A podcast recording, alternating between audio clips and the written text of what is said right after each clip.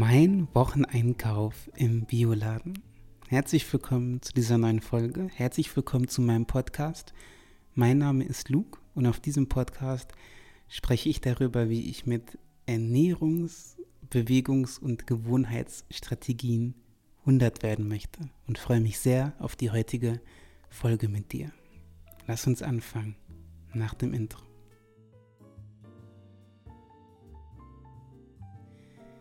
Wie sieht eigentlich der Wocheneinkauf von jemandem aus, der 100 wird? Wenn du meine TikTok- oder Instagram-Videos kennst, dann weißt du wahrscheinlich ungefähr, was so in meinem Einkaufswagen landet. Aber lass mich dich heute mal entführen. Entführen in eine virtuelle Reise durch meinen Dance Biomarkt. In der Regel sieht der Tag so aus. Ich fahre voller Vorfreude mit meinem Roller nach Langdrea. Das ist ein Stadtteil ca. 15 bis 20 Minuten entfernt von mir.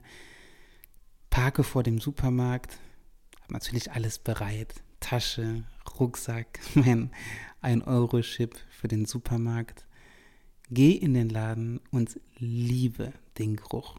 Es gibt manche Menschen, die sagen, Biomärkte stinken. Ich sag dir, ich liebe den Geruch.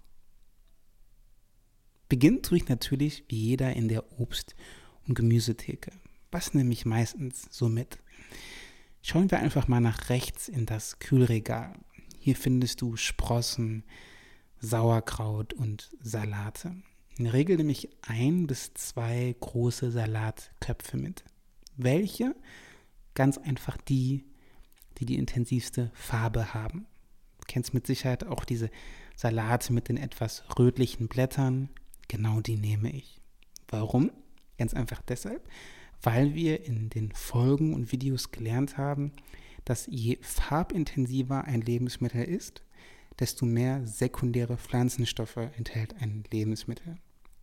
Vielleicht als dich, vielleicht für dich, Entschuldigung, als kurze Erklärung, was sind sekundäre Pflanzenstoffe? Es sind eben keine primären Pflanzenstoffe, die die Pflanze zur Energiegewinnung und zum Wachstum benötigt, sondern es sind sekundäre Pflanzenstoffe, die die Pflanze bildet, um sich vor Fressfeinden zu schützen.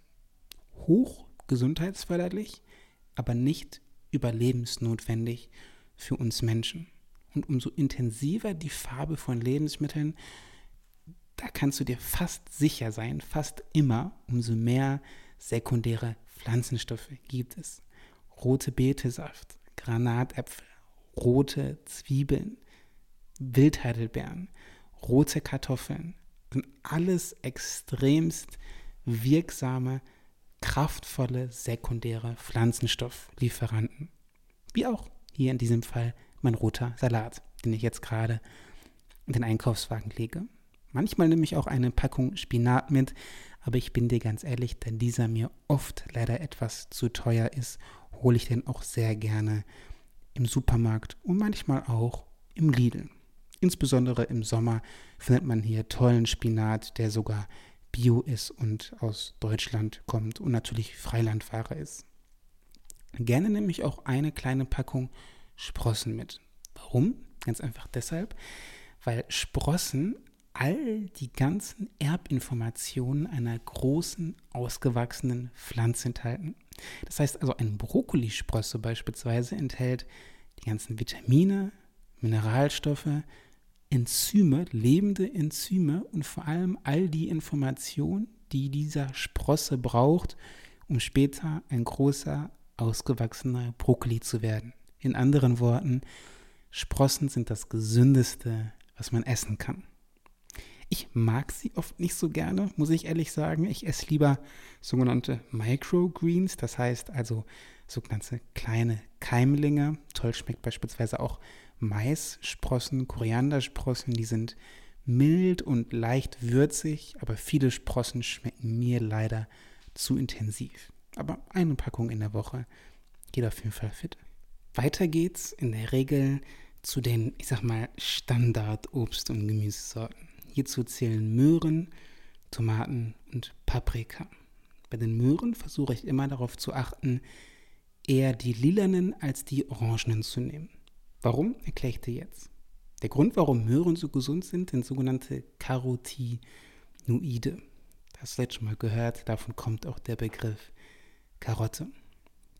Und orangene Möhren enthalten zwar etwas mehr Carotinoide, lilane Möhren, und auch hier sind wir wieder bei der Farbintensität, enthalten jedoch ein Vielfaches mehr Anthocyane. Anthocyane und auch Carotinoide sind beides sekundäre Pflanzenstoffe. Und Anthocyane haben gezeigt, extremst schützend für dein Herz bzw. dein ganzes Herz-Kreislauf-System zu sein.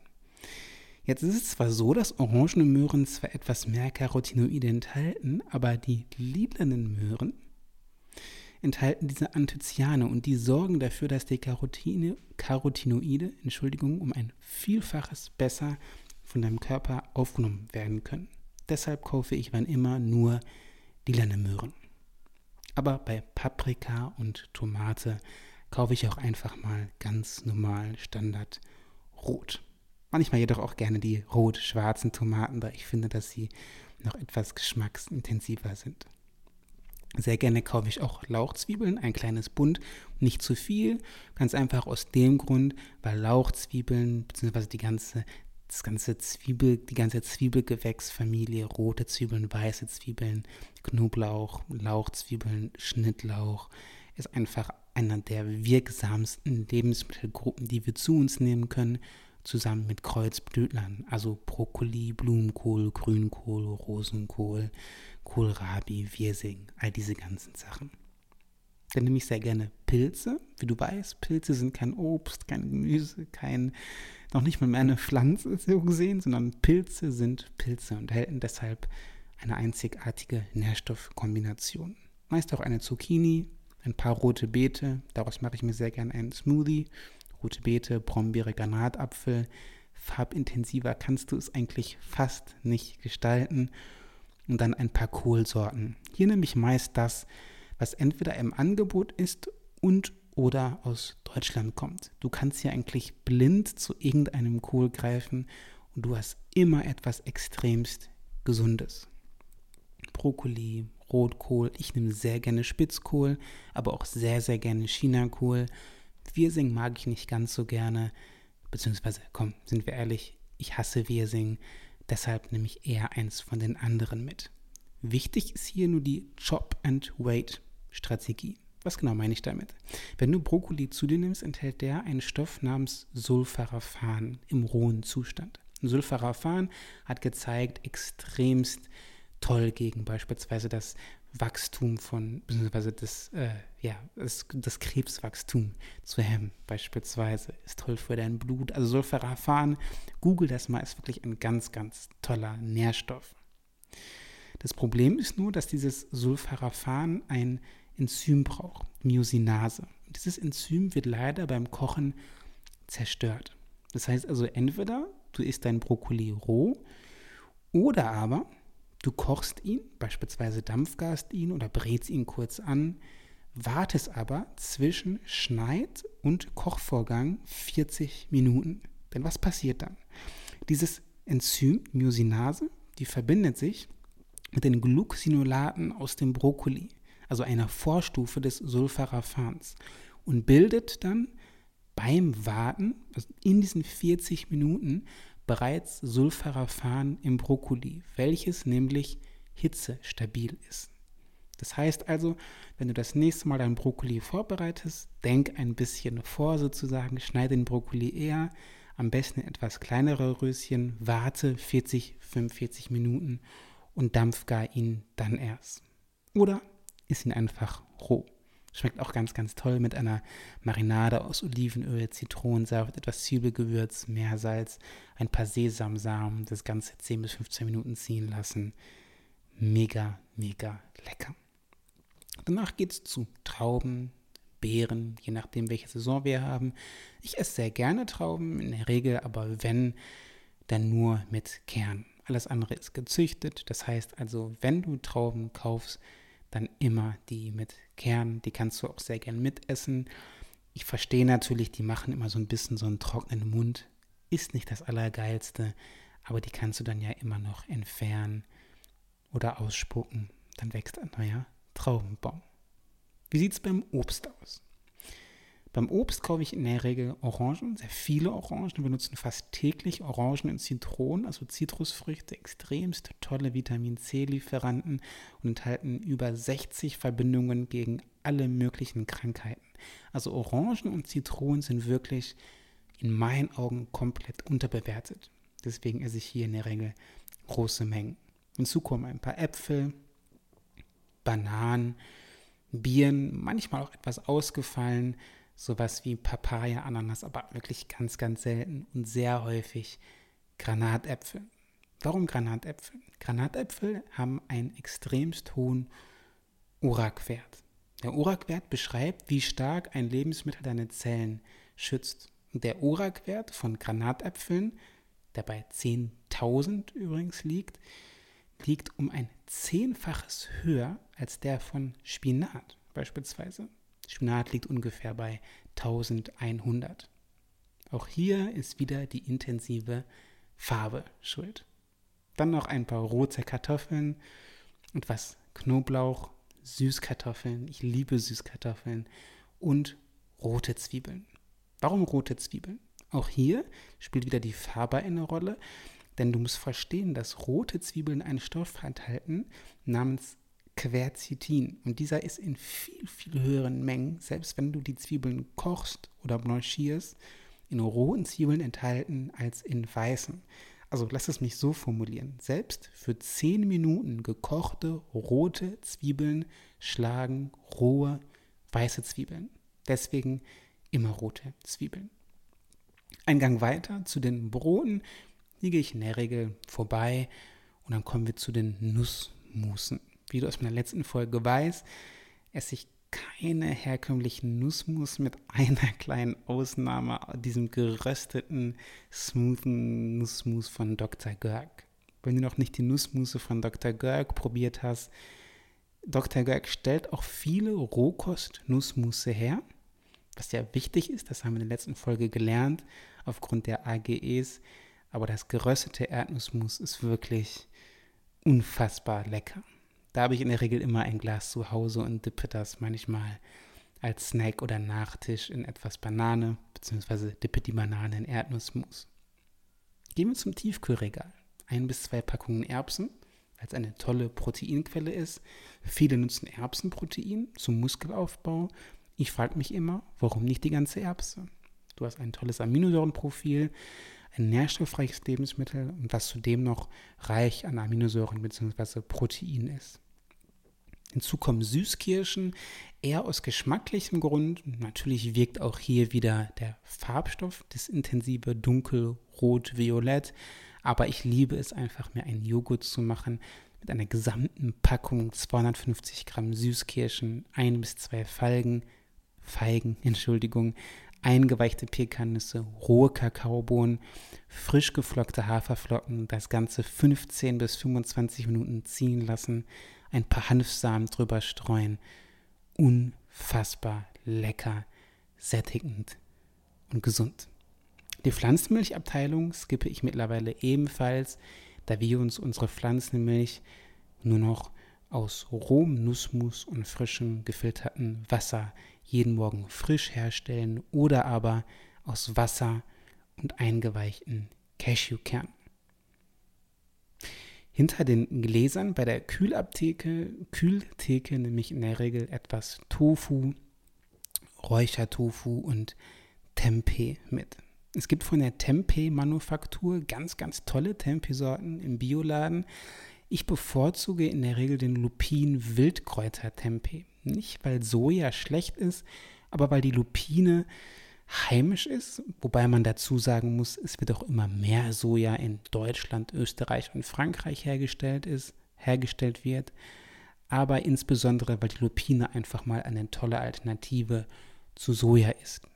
Wenn du jetzt sowieso jemand bist, der regelmäßig Soja verzehrt durch Tofu oder Räuchertofu oder Sojajoghurt oder Sojamilch, dann sollte man den Verzehr nicht zu hoch halten. Deswegen weiche ich hier lieber auf Lupin, Wildkräuter, Tempeh aus. Etwas teurer, 3,50 bis 4 Euro, aber wirklich eine Delikatesse.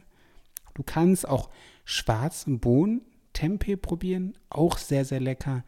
Ich bevorzuge aber in der Regel die Lupine. Milch, Butter, Käse, skippen.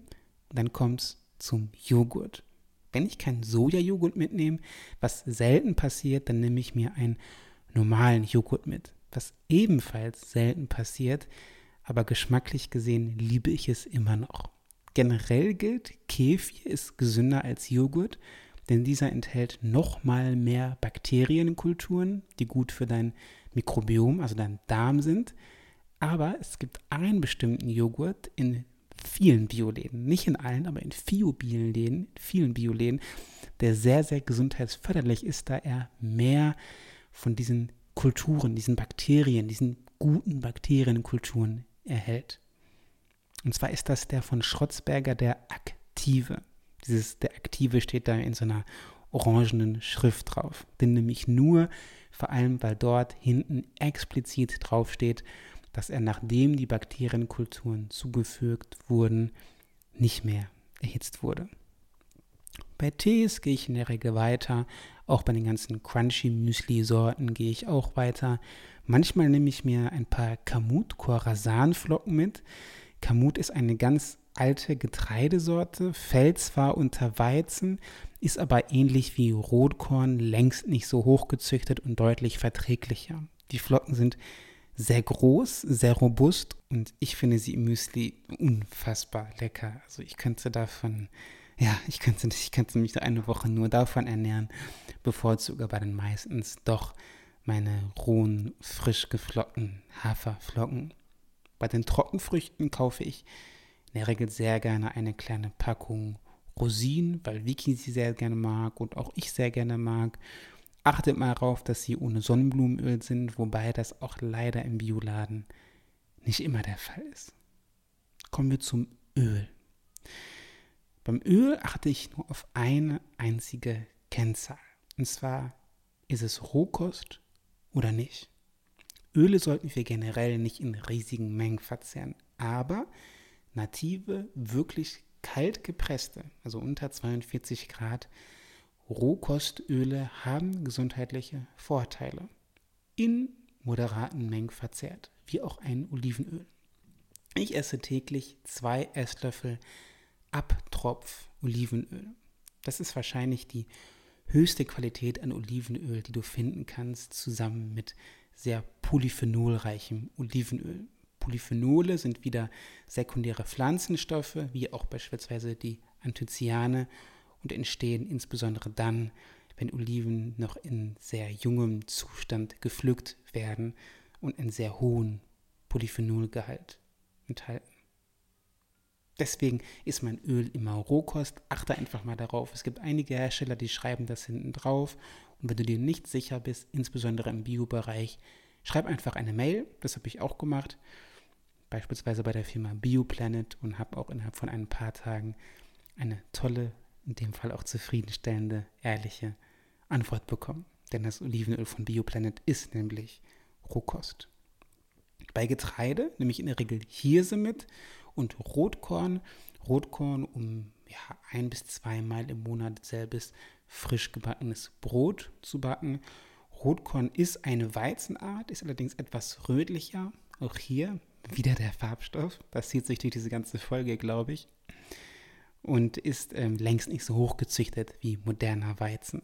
Ein Brot selbst gemahlen. Ich habe eine Getreidemühle zu Hause mit grobem Mehl, vermengt mit Haferflocken, Kern, gefiltertem Wasser, schmeckt wirklich toll. Sehr, sehr rustikal, nährstoffreich, intensiv, äh, sättigend. Also es ist ein ganz, ganz tolles Brot.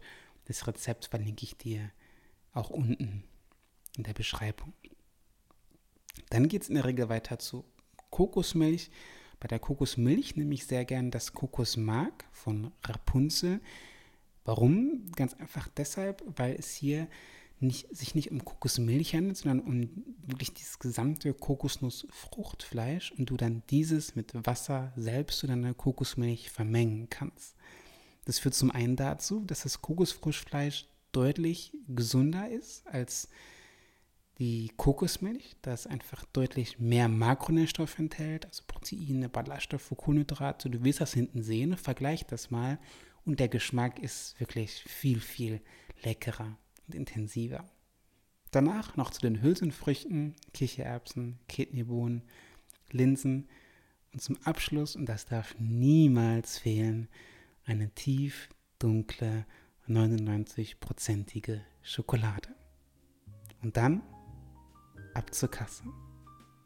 Wir hören uns beim nächsten Mal. Schön, dass du da dabei warst. Bis dahin, Luke.